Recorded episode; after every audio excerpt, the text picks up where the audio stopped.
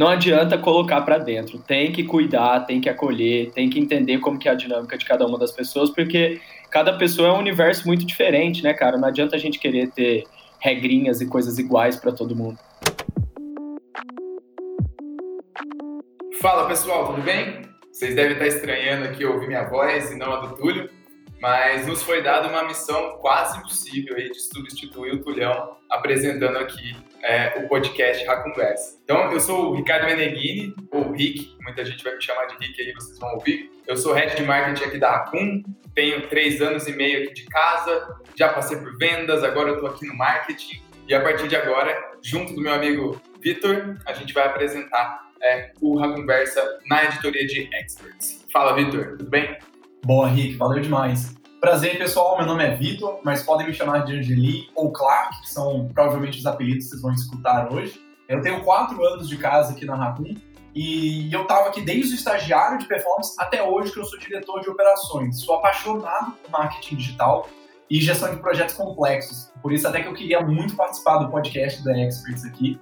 Assim como o Rick, é a minha primeira vez é, que vocês vão escutar a minha voz aqui, mas não a última, porque o Túlio está 100% dedicado ao nosso processo de fusão com a S4, que é uma holding global de marketing digital que está destruindo o mercado. Mas logo, logo a gente vai ter um episódio só para falar da S4, dessa fusão, e até lá o Rick e eu a gente vai tocar os episódios do Expert.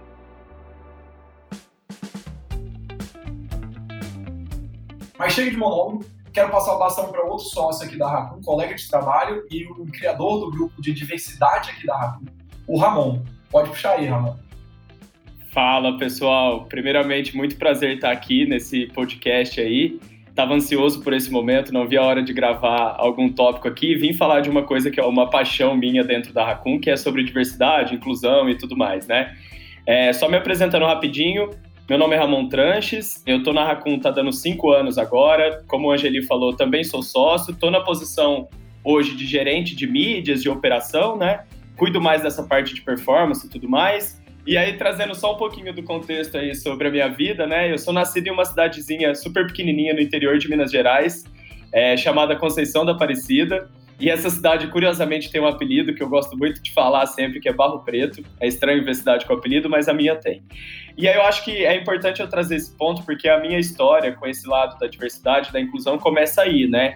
É, aqui, por ser uma cidadezinha muito pequena e tudo mais, desde pequeno eu já percebi que eu não me encaixava muito nesse contexto daqui, no modelo de criação que a gente tinha aqui, dos diálogos dentro das casas, das famílias, e foi aí que eu percebi que o primeiro passo que eu tinha que dar em busca do meu encontro, assim, com a minha verdadeira personalidade era tentar alguma oportunidade em uma cidade maior, algum polo mais voltado para educação, para empresas e tudo mais. E foi aí que eu fui parar na estatística da UFSCar. É, então, esse é o curso que me fez entrar na Racun. Foi através da estatística na, na UFSCar que eu consegui o estágio na Racun, que como o Clark trouxe aí, eu também entrei como estagiário. Oh, e aliás, tem muita gente da estatística na Racun, né? Pro, pro ramo de marketing digital, né? De dados, assim, faz muito sentido estatística. Sim, tem, tem muito. Tem muito em todas as áreas, inclusive. Só no, no corpo de gerentes a gente tem três pessoas aí, né? Duas formadas e eu que passei pela estatística, mas acabei não me formando, né? E é até interessante falar sobre isso também, né, Clark? Que aí, assim que eu entrei na Raccoon, uhum. eu vi o quanto as pessoas acreditaram em mim, né? E, e assim, eu desde cedo, desde os primeiros dias na Raccoon, muitas pessoas já enxergaram o meu potencial, que era uma coisa até bastante estranha para mim, assim, que estava acostumado a não ser muito estrela em nenhum lugar, né? E não me destacar muito em nenhuma coisa, assim. Vi todo mundo tendo um olhar bem carinhoso comigo, assim, né? De ver um potencial, de acreditar em mim. E foi aí também que começou a minha relação com a Chusma Diversidade, né? Com esse grupo da diversidade que aqui a gente chama de Chusma. É, eu sou um homem gay e quando eu entrei eu já criei uma amizade muito grande com todo mundo ali da empresa, então isso ficou bem claro para todo mundo. E foi daí que partiu a ideia do Túlio, o nosso sócio fundador aí, de criar esse grupo, né? E esse grupo seria voltado tanto para criar ações e tal, mas também e principalmente para acolhimento dessas diversidades que estavam participando da Raccoon naquele momento e que viriam a entrar no futuro. É, hoje em dia eu estou na posição de padrinho desse grupo, né, da Chusma Diversidade, e também da Afro Chusma, que é uma outra queridinha minha aí, que foi criada um pouco mais recente, mas que também está no meu coração e que eu gosto muito de estar presente aí no dia a dia. Deixa eu aproveitar, deixa aí para fazer um merchan, que a gente está no mês da diversidade aqui da Raccoon, né? Que vocês estão puxando, né, Ramon? Exato, estamos no mês da diversidade, que antes era a semana da diversidade e hoje tomou uma forma muito maior do que era antes, né? Até pela proporção que a Raccoon está tomando, a gente achou que fazia sentido ser um mês da diversidade pela importância do tema e tudo mais. E fica aí o convite para todo mundo que no dia 28 a gente vai ter um evento aberto. Fiquem ligados aí nas nossas redes sociais que a gente vai soltar mais informação sobre isso. Bom demais, Ramon. É, e quem vê você falando assim, né, não vê todos os percalços, todos os problemas, os clientes que você passou, né, todos os resultados aí que você trouxe. Então é uma história sensacional, a gente que está de perto é bem legal acompanhar. Mas, ô Ramon, aqui no Conversa a gente fala é, com diretores, gerentes, líderes aí das grandes empresas é, do Brasil.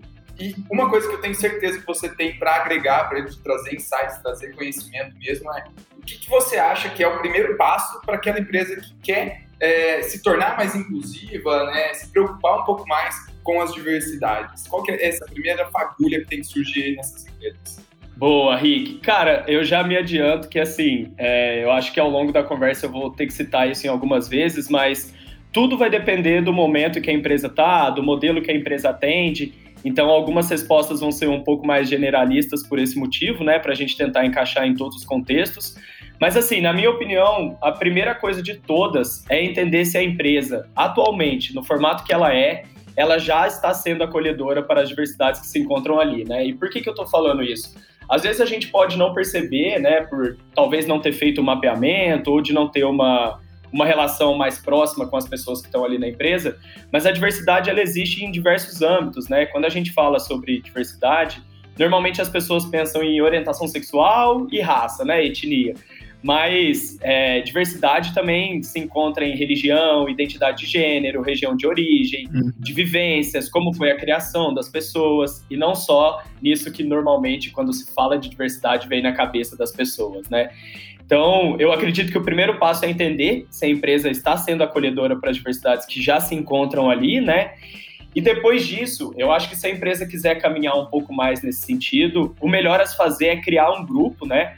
O mais plural possível diante da realidade da empresa, para discutir grandes esforços, para garantir que os processos atuais da empresa é, eles não estão excludentes de alguma forma, né? Que não rola nenhum tipo de constrangimento por alguma diferença que alguma pessoa tenha do padrão, seja ele qual for, que as pessoas podem se expressar da maneira que elas gostam, que tem uma política de punição, que isso para mim é super importante, né? Para quem descumprir algum desses pontos e aí, para mim, o que é o mais difícil, eu acho, desses primeiros passos, que é ter um canal de denúncia preparado e qualificado para lidar com situações constrangedoras para qualquer pessoa que faça parte de algum grupo de, de diversidade, né?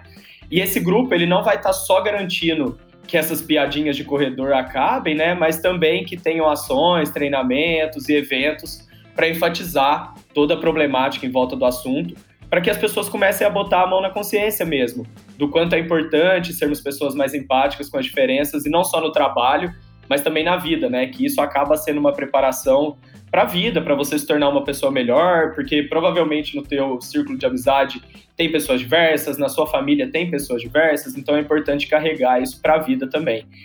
E aí só um último ponto sobre isso, assim que eu vejo, é que é super importante falar sobre todos os tipos de diversidade, sabe? Quando a gente cria um grupo desse, assim. É importante falar do contexto histórico de cada uma delas, para tentar gerar uma empatia, né? Em quem teoricamente não tem nenhuma ligação com o assunto para assim as pessoas terem pelo menos o mínimo de informação e empatia quando as novas diversidades chegarem, né? Porque em teoria e o que a gente quer é que nunca pare de chegar novas diversidades na empresa, né? E é muito incrível pensar nisso, né? Nessa pluralidade, na diversidade, porque o quanto que eu cresci na Raccoon, eu imagino que vocês também, assim. É, é um absurdo, assim, tanto por conta do esforço da diversidade, mas também por conta até dos nossos valores, né? De cuidar um do outro, sabe? Eu acho que assim, a gente tem que estar muito bem preparado para lidar com todo mundo que está entrando e também ativamente correr atrás de, de, políticas de incentivo de diversidade. É, e, e assim, se olhar aqui para o meu caso, eu era uma outra pessoa antes de entrar na Raccoon. Trabalhar numa empresa que se preocupa com isso e que traz essas pautas para a vivência dos seus funcionários é muito importante. Eu era outra pessoa, tanto profissionalmente, claro, mas principalmente pessoalmente eu trouxe muita coisa é, que a Raccoon me ensinou aqui para minha vida. É, e foi até legal vocês trazerem isso, porque sempre que eu vou falar sobre esse tema, é, eu gosto de tirar um pouco essa casca da desconstrução total, assim, né? Que ela é utópica, né? Eu, tipo, eu tô, tô envolvido com temas desse assunto faz muito tempo, que eu trabalho com isso, que eu pesquiso sobre isso.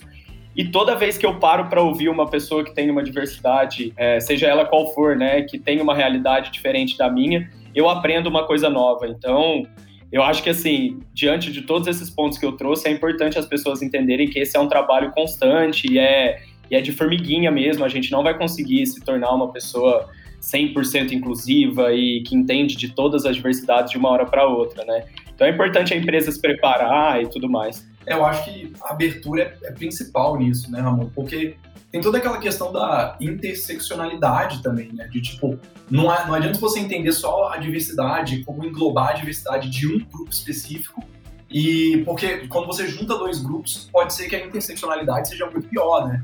Por exemplo, tipo, tem gente que tem preconceito, até políticas contra mulheres.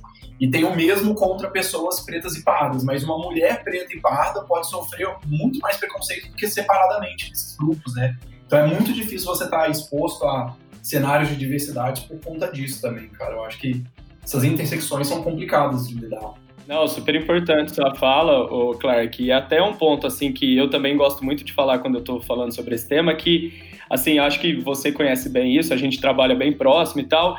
Eu costumo falar que sofrimento a gente não consegue colocar em medida, assim, né? Tipo, ah, eu sofro mais, você sofre mais, eu sofro menos. Uhum. Mas uma coisa que deve ser um consenso é que existem pessoas que, pelo contexto que nasceram e pela realidade, acabam tendo que enfrentar muitas outras dificuldades além de outras pessoas de outras realidades, né? Então, se a gente pegar, por exemplo, sei lá, é, vamos pegar um exemplo de um PCD, né? Um PCD já é uma pessoa que naturalmente enfrenta diversas barreiras aí, desde da escola não ser adaptada, né? Enfim, coisas que, que a gente pode ir citando ao longo da conversa.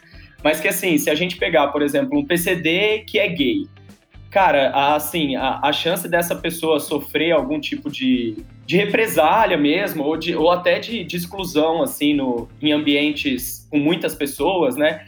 É muito maior. Então a gente tem que olhar com carinho para isso sim. Eu só gosto de enfatizar que sofrimento não se mede aí, é só a gente entender que tem várias outras dificuldades, além das que as pessoas é, ditas dentro do padrão passam, né? Faz todo sentido, amor. Faz todo sentido. Até pensando um pouco nessas dificuldades, a gente está falando muito das dificuldades assim individuais, dos próprios grupos, né? Mas quando a gente está falando um pouquinho mais do ambiente empresarial, assim, do que a gente quer colocar para dentro de casa como diversidade, tem muito uma questão de implementação de iniciativa, né? Qual que você, assim, na sua opinião e todo o trabalho que você faz aí, qual que é a maior dificuldade das empresas quando elas tentam implementar iniciativas de diversidade? ah, Clark, essa pergunta é muito boa, porque é uma pergunta que até me faz sofrer um pouquinho, mas me faz sofrer com esperança, assim.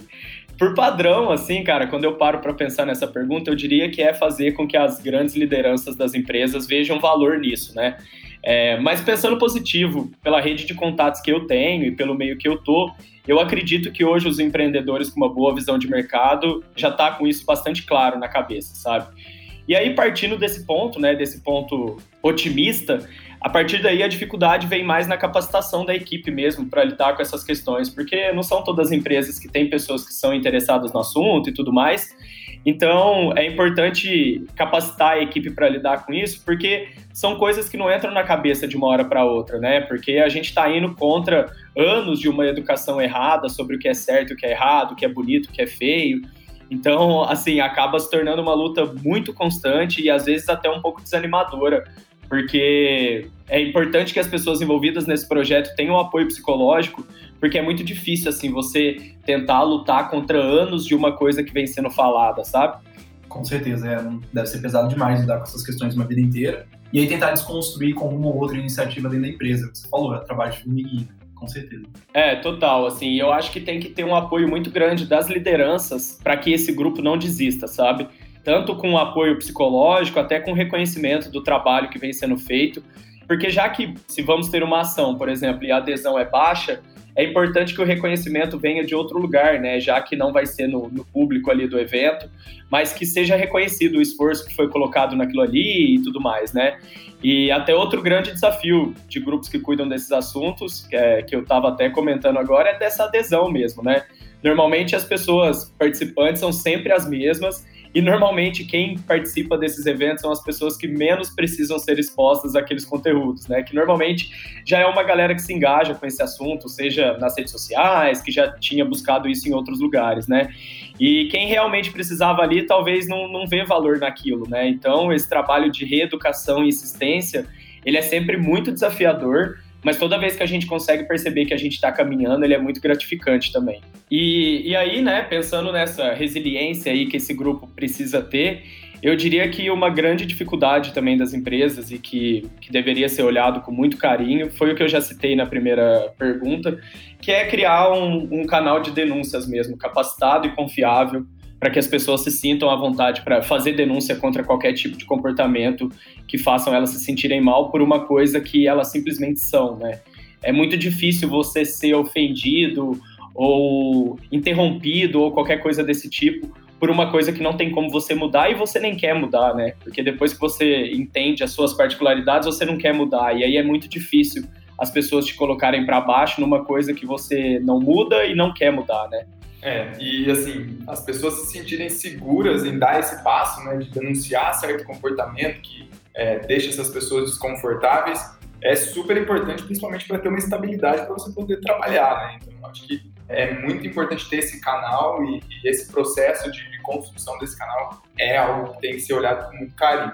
É, a fala do Rick me fez é, lembrar aqui que tem um ponto que eu acho que é super importante trazer, que sempre que uma empresa começa a ter iniciativas voltadas para a diversidade, tudo em relação a isso, uma coisa que a liderança precisa ter em mente é que a régua do que é aceitável e o que não é aceitável vai subir, né? Então, assim, antes uma piadinha que talvez era vista como ok, assim, no corredor, depois que começa a se falar sobre isso, é, vocês podem ter certeza que as pessoas vão começar a não aceitar mais alguns comportamentos que eram aceitos antes, né?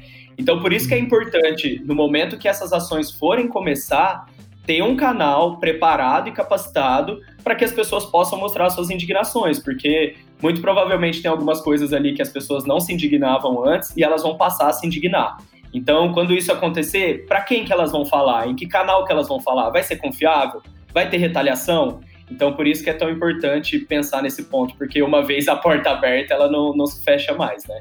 Com certeza. Tem toda, toda a questão de reforçar a cultura de inclusão e diversidade, cara. Eu acho que esse canal ajuda muito nisso. É isso. Boa.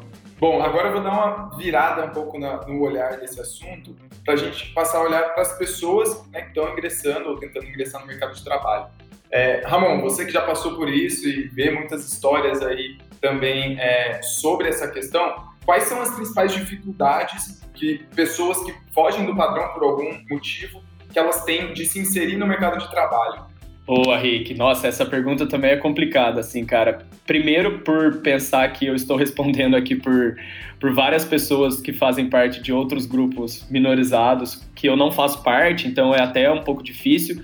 E então eu peço até é, uma licença para falar sobre esse tema, porque tem muitas coisas aqui que eu vou falar que talvez eu não tenha sofrido, mas é importante trazer esses pontos, né? Porque, assim, eu acho, o Rick, que qualquer pessoa que faz parte de qualquer grupo minorizado, é, eu acho que o desafio dessas pessoas começa desde o nascimento, sabe? Qualquer pessoa que foge minimamente do que é padronizado pela mídia e reforçado pelo comportamento das pessoas, precisa enfrentar muitos outros obstáculos além do que as pessoas que estão dentro do que a gente chama de padrão, né? Pensando em diversidade, de modo geral, existem vários fatores, né? Então, a gente pode falar de educação básica sem ser de qualidade, de ter que começar a trabalhar muito cedo e não conseguir se dedicar aos estudos, de ficar preso no armário por anos e ficar com o psicológico completamente abalado para se empenhar em qualquer coisa, ter vergonha do próprio corpo, e aí isso impede diversas interações sociais, não se reconhecer naquilo que você está enxergando ali e por aí vai, né? E todos esses medos e desafios, eles acabam sendo ainda mais graves quando a gente para para olhar a realidade atual, assim, né? Porque se essas pessoas elas já têm diversas barreiras e medos, assim, o que teoricamente quebraria tudo isso são os exemplos, né? Alguém para você se espelhar, para você olhar e falar, pô, se aquela pessoa conseguiu chegar ali, eu quero chegar lá também. E aí fica muito difícil quando a gente olha para a realidade atual e a gente não vê, por exemplo, muitas mulheres em cargo de liderança, a gente não vê muitas pessoas LGBTQIA+, em cargo de liderança, pessoas pretas e pardas, então, nem se fala.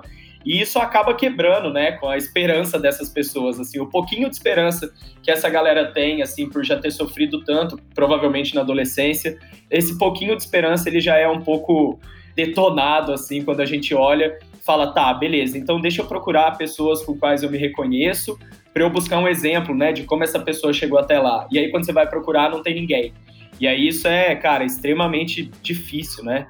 Cara, eu acho que até por isso que é tão importante, não é apenas importante a política de colocar para dentro de casa, né, de ter políticas para trazer diversidade para dentro de uma empresa, mas também várias iniciativas de plano de aceleração de carreira, de desenvolvimento de liderança diversa. Eu acho que não pode parar apenas na questão de trazer grupos mais minorizados, que você está falando, para dentro de casa, mas também é, complementar isso com o plano de aceleração. Não, total, Clark, total. Assim, não dá pra gente querer imaginar que uma pessoa vem de um contexto completamente diferente das pessoas que tem ali na empresa no momento, né?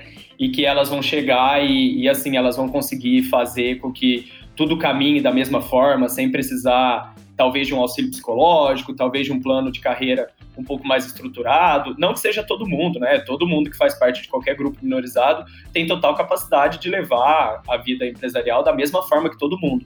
A gente só precisa entender que não são todos os casos que vão ser dessa forma, né? Uhum. E até hoje em dia, assim, mesmo completamente imerso nessa realidade e já entendendo da problemática em volta disso tudo, ainda é inevitável assim o subconsciente acabar ouvindo um grupo de pessoas e interrompendo outro grupo, sabe?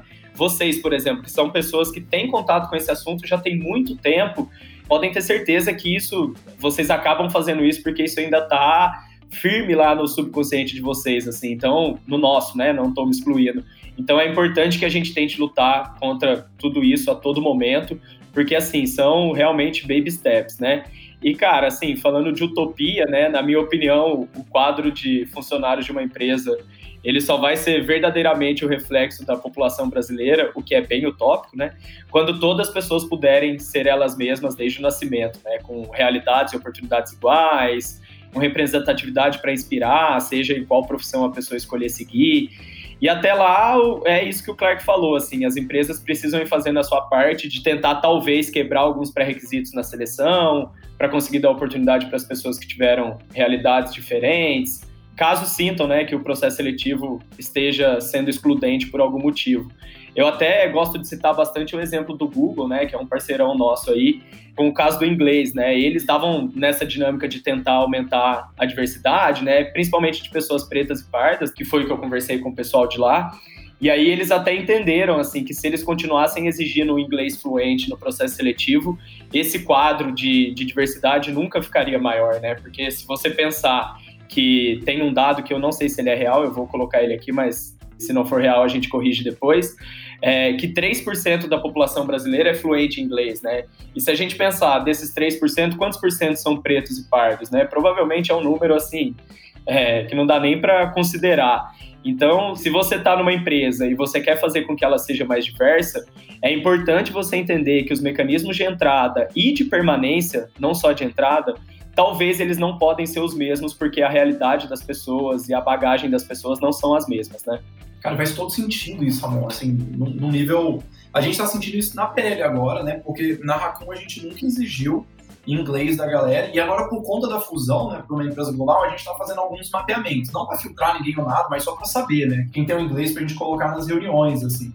E a gente consegue ver claramente pessoas brilhantes em diversos cargos, em diversas áreas e departamentos dentro da Rakuten que não tem o inglês. Então, se a gente tivesse essa política de só inglês fluente para colocar para dentro da Rakuten, a gente já está perdendo um potencial absurdo. E eu não estou falando que a gente está 100% isento assim, de barreiras e que é 100%. A gente ainda tem que trabalhar na Acom, mas eu já vejo o ganho de ter removido isso, de nunca ter tido isso né, na, no nosso processo seletivo.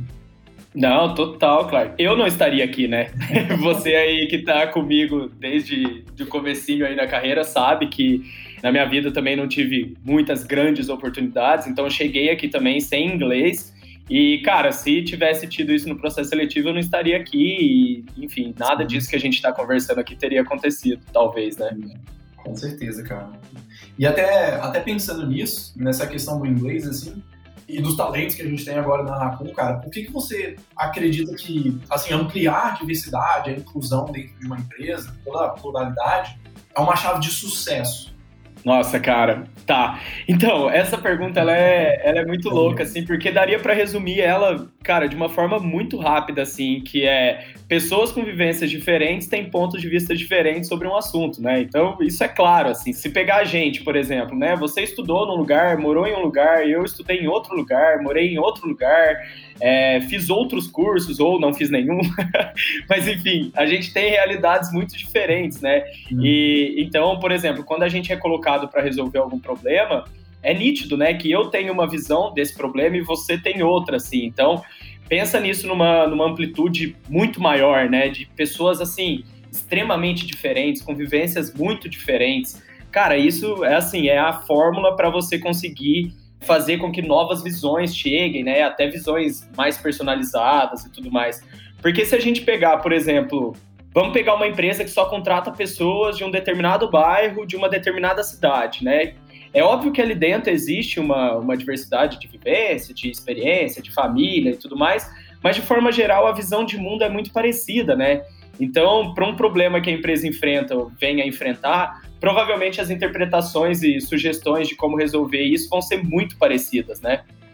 Com certeza. Não, e lembrando aqui os ouvintes, é, quem está com a gente aí sempre nos nossos episódios, lembra do último episódio, né, que o Gustavo Caetano até recomendou o livro Ideias Rebeldes, é, que fala justamente desse ponto, as vantagens para uma empresa de ter pensamentos, pessoas diversas para resolver diferentes problemas. Né? Então, isso com certeza tem que estar no radar de todas as empresas que querem também resolver problemas cada vez mais complexos e serem cada vez mais relevantes. É isso, Rick, total. Assim, cara, de forma bem direta, né? Para a gente ter soluções super personalizadas e para diferentes tipos de cliente, de problema e tudo mais, é impossível que a gente tenha apenas pessoas com ponto de vista parecido, né? Até uma dinâmica que a Raccoon está se posicionando agora, né, como 360 no digital e tudo mais. Se a gente pensar que a gente vai ter problemas muito mais complexos do que normalmente a gente tinha, é importante que a gente tenha mais diversidade ainda para pensar em soluções mais personalizadas para esses problemas que vão ser cada vez mais complexos, né? E aí, quanto mais pessoas diversas a gente tiver, mais opção a gente vai ter. É, é meio claro isso, sabe? É, cara, é, é, literalmente colocar os ovos numa cesta só, né? Tipo, não necessariamente colocar na mesma cesta, mas de puxar a galera de uma cesta só. No momento que você começa a ampliar a diversidade, você começa a diversificar e, e, e atingir uma amplitude de vivências, pensamentos e, e, metodologias completamente diferentes da realidade de cada um. Não, perfeito. E o ponto que o Ramon trouxe sobre a Raccoon, acho que é bem legal até passar aqui para o pessoal que está ouvindo, que a gente é, sempre foi muito voltado para performance, trazendo engenheiros estatísticos, né? O Ramon é um exemplo disso. Mas agora que a gente está muito mais focado em ser um parceiro 360 para os nossos clientes, outras pessoas com outros backgrounds, com outras é, experiências estão chegando aqui na Raccoon. Então hoje a gente já tem muitas pessoas aí da letras, é, ciências sociais, comunicação como um todo. Então a gente está vendo muito reflexo disso e só tem trazido bons resultados aqui para a gente também. Boa, perfeito, Rick. E aí, cara, só para finalizar esse tópico também, eu queria enfatizar que assim é super importante a gente colocar essas pessoas para dentro, criar políticas de permanência e de cuidado para essas pessoas, mas assim, é bastante improvável que uma empresa que tem em seu quadro de pessoas tomadoras de decisão apenas pessoas com realidades parecidas consiga ser realmente inclusiva, sabe? É aquele famoso assim, né? É, é, você não representa as pessoas que estão ali na sua empresa, o seu quadro de liderança não representa as pessoas que estão ali no dia a dia mesmo, na operação. Então, como que as nossas políticas vão estar sendo realmente inclusivas se as pessoas que estão tomando essas decisões são todas super parecidas, com vivências parecidas, né? Então, é importante enfatizar que pessoas diversas em cargo de liderança é super importante para uma empresa realmente ter políticas que são inclusivas, né? E que não fique só no achismo. Então, eu queria só enfatizar esse último ponto aí. Não, exatamente. E esse ponto de trazer as pessoas para dentro, mas também acolher, cuidar delas e ter é, uma visão de longo prazo para as diferentes pessoas que vão trabalhar ali é o principal ponto. Eu, contando um pouquinho da minha vida pessoal, eu tenho um irmão com síndrome de Down, então eu vejo esse tema de inclusão há muito tempo, né, desde que eu tinha dois anos aí, é que é a nossa diferença. E uma frase que eu ouvi uma vez e me marcou muito, eu levo bastante sobre esse assunto, que apoiar a diversidade é emprestar a bola, né? Mas a inclusão é chamar para jogar e realmente é, participar junto com essas pessoas. Então acho que dá para até fazer esse paralelo aqui com o nosso assunto. Não, total, Rick, total. É, que massa que você trouxe esse ponto aí. Cara, e é isso, né? Não adianta, eu sempre falo isso para toda política que existe de ação afirmativa em qualquer lugar, né? Não adianta colocar para dentro, tem que cuidar, tem que acolher, tem que entender como que é a dinâmica de cada uma das pessoas, porque cada pessoa é um universo muito diferente, né, cara? Não adianta a gente querer ter regrinhas e coisas iguais para todo mundo. É isso aí, concordo com você. Perfeito. Gente, vamos caminhando então para o final do episódio. Acho que todo mundo conhece a nossa sessão de recomendações.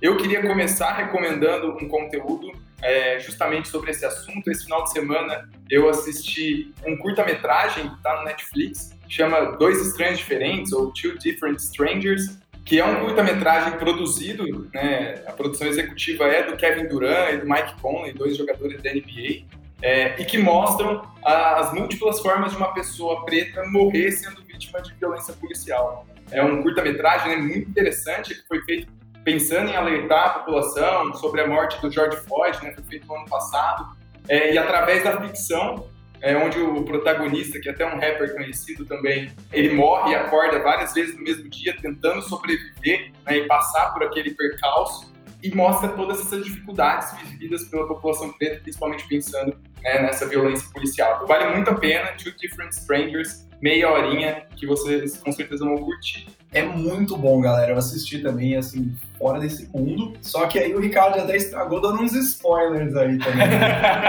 Mas vale a pena mesmo assim, galera. Desculpa, gente, desculpa, me empolguei. Mas, bom, e aí, Ramon, ia passar a bola para você é, queria que você recomendasse também alguns conteúdos legais sobre esse tema, mas não só isso, né? Eu queria que você contasse um pouco na prática sobre algumas iniciativas que a gente já fez aqui na Raccoon e que com certeza podem inspirar aí os decisores, os líderes de, de outras empresas a adotar também no futuro. Boa, Rick, massa. Cara, eu sou do time de assistir, assim, eu prefiro assistir do que ler conteúdos, eu consumo muito vídeo no YouTube e tudo mais. Tem alguns, alguns canais que eu gosto muito, mas hoje eu queria indicar duas séries, na verdade. Elas são bem famosas, eu imagino que tem uma galera aí que já conheça, até porque são, são séries bem soft, assim, né? Eu gosto de assistir coisas que não deixam a, a cabeça tão pesada e tudo mais. Então eu queria indicar aí Sex Education, que para mim é uma série que pode parecer meio teen, assim, meio jovem, mas que ensina muita coisa, muita coisa, muita coisa, principalmente no, nessa diversidade que eu me reconheço, né, que é do homem gay e tudo mais, eu gosto muito. Muito legal. É, muito. Vocês assistiram da nova temporada já. Nossa. essa também, cara. Uma mistura muito louca, assim, eu gostei muito do jeito que eles criaram toda a série. Não, é sensacional, cara. É uma das minhas séries preferidas, assim. E aí eu ia recomendar até outro, Rick, aproveitando que você tocou no assunto do seu irmão e tal, que é Atypical, né? Eu não sei se vocês já viram também, mas é assim. Ah, é um soco na cara mesmo para quem quer aprender um pouco sobre o tema, né? De como lidar com isso e tudo mais. Então, fica aí essas duas indicações, que são coisas mais leves, mas super educativas, né? E aí, falando um pouco da Raccoon, assim, cara, como eu falei, né? A gente teve. Quando a Chusma foi criada, que é esse grupo da diversidade, a gente fez a primeira semana da diversidade, se eu não me engano, foi em 2017. E aí, cara, hoje a gente está fazendo coisas muito maiores, assim, né? Antes a gente tentava a gente mesmo se capacitar no assunto e falar sobre e tudo mais. E hoje a gente já tem alguns eventos muito maiores, com convidados e convidadas especialistas no assunto, né? Então a gente já teve, por exemplo, uma palestra sobre saúde mental de pessoas LGBT que foi conduzida por uma doutoranda em psicologia, que é uma, uma doutoranda, é uma mulher trans, que veio dar essa palestra pra gente. A gente parou a empresa toda, três da tarde, para ouvir sobre isso, sabe? Então, agora no mês da diversidade também, né, que eu até citei lá em cima, no evento que a gente vai ter no dia 28, vão ter pessoas muito especiais, assim, com domínio sobre o assunto, que eu não quero dar spoiler aqui também, mas essas ações, né, que a gente faz de evento e tal, elas estão muito maiores, e com pessoas capacitadas e, e famosas e tudo mais. Mas falando de algumas ações específicas assim que a gente fez aqui na Raccoon, que eu me orgulho muito, a gente tem o Black Ads Academy, que para mim é uma das principais ações que a gente está tendo ultimamente, aí até o Clark está bem em contato comigo nisso, mas é uma iniciativa em conjunto com o Google que tem como foco principal empregar pessoas pretas e pardas aí no mercado publicitário. Então o Google prepara essas pessoas, dá um treinamento e a gente faz uma parceria e aí a nossa ideia e o nosso objetivo é fazer com que essas pessoas venham trabalhar com a gente, né? E aí, por último, eu só queria falar de uma última coisa que a gente está super orgulhoso do resultado final, que a gente terminou agora um e-book de comunicação efetiva e inclusiva, né? E o que, que, é isso? É uma linguagem, assim, tentar né, ter dentro da empresa e até rolar essa reeducação para fora também, de como ter uma linguagem não sexista, não racista, e não capacitista, né? O e-book ele foi focado nesses três pontos aí e cara ficou sensacional, um e-book interativo. É, então eu gostaria de citar essas duas últimas iniciativas que a gente fez aí, que eu estou muito orgulhoso de estar tá por dentro, enfim, de estar tá tendo contato com isso. E 100% merecido esse orgulho aí, cara. Todas as iniciativas são ferradas de massa, assim, essa questão do e-book ficou em outro nível, assim, primeiro por conta da qualidade, do conteúdo que tá lá, do jeito que entrega, assim, uma mensagem bem tranquila para todo mundo que lê, e ainda interativo, assim, que eu vi muito poucos materiais interativos, eu acho que vocês aceitaram muito, assim, gostei muito daquele material. Ah, que bom, fico feliz, fico feliz. Muito legal, mesmo. Mas, pessoal, infelizmente nosso tempo já acabou aqui, mas fica o convite para a gente voltar e conversar mais sobre diversidade, porque é uma pauta que, assim, dá para a gente conversar muitas, muitas vezes, muitas horas sobre. Talvez na próxima, até com alguns resultados do mês da diversidade, que o Ramon está falando. E, por favor, para os ouvintes aí, não esqueçam de participar desse evento final aí, a, fiquem atentos às nossas redes que a gente vai divulgar. Foi muito legal o papo contigo, Ramon, cheio de conhecimento e vivência, que com certeza vai agregar para os nossos ouvintes, então obrigado por conta disso. E obrigado a todo mundo que escutou até agora, até o final. Espero que tenham tirado proveito do papo de hoje. E não esqueçam de deixar uma review ou se inscrever para ter acesso aos próximos episódios. Massa, Clark. Eu que, eu que agradeço imensamente aí o, o convite de vir falar sobre uma coisa que é tão especial para mim. Primeiro, por ser um tema que toca na minha vida pessoal, e segundo, por ser uma coisa que eu venho me capacitando muito para olhar para isso, né? Então, muito obrigado aí pelo convite. E obrigado a todo mundo que está ouvindo até aqui. E lembre aí, galera, inclusão não é só colocar para dentro, mas é cuidar também e acolher. Perfeito. Ramon, brigadão. E pessoal, fiquem atentos, então, nos próximos episódios a gente vai falar sobre a fusão com a S4, a gente vai falar de muita coisa legal é, e vocês vão ouvir provavelmente a gente aqui falando de novo. Então, espero que tenham gostado. Muito obrigado e abração, pessoal.